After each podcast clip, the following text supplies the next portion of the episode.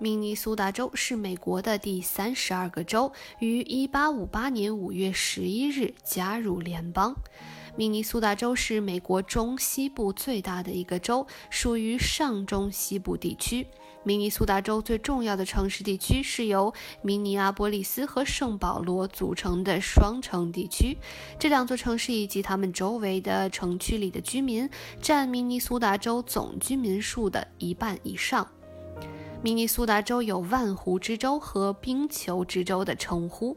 明尼苏达州是美国重要的粮食产区之一，它还拥有许多自然财富。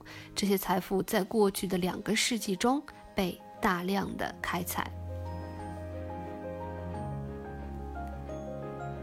接下来，我们来看一下明尼苏达州的历史。明尼苏达州的名字来自于当地印第安人中的达科他人对明尼苏达河的称呼，Minnesota，意思是白烟的水或天色的水，意指天色云烟般的明尼苏达河和遍布湖泊。明尼苏达州的缩写是 MN 或 Mini。加入美国以前。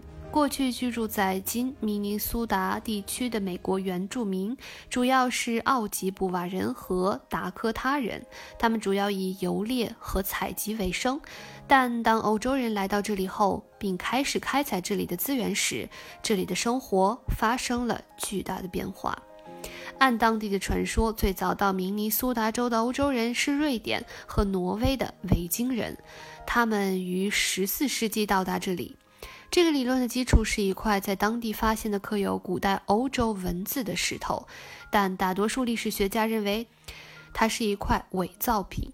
有人认为最早的欧洲人居民点位于今天的净水市，但大多数历史学家将他们的注意力集中在更西部的过去的军事基地上。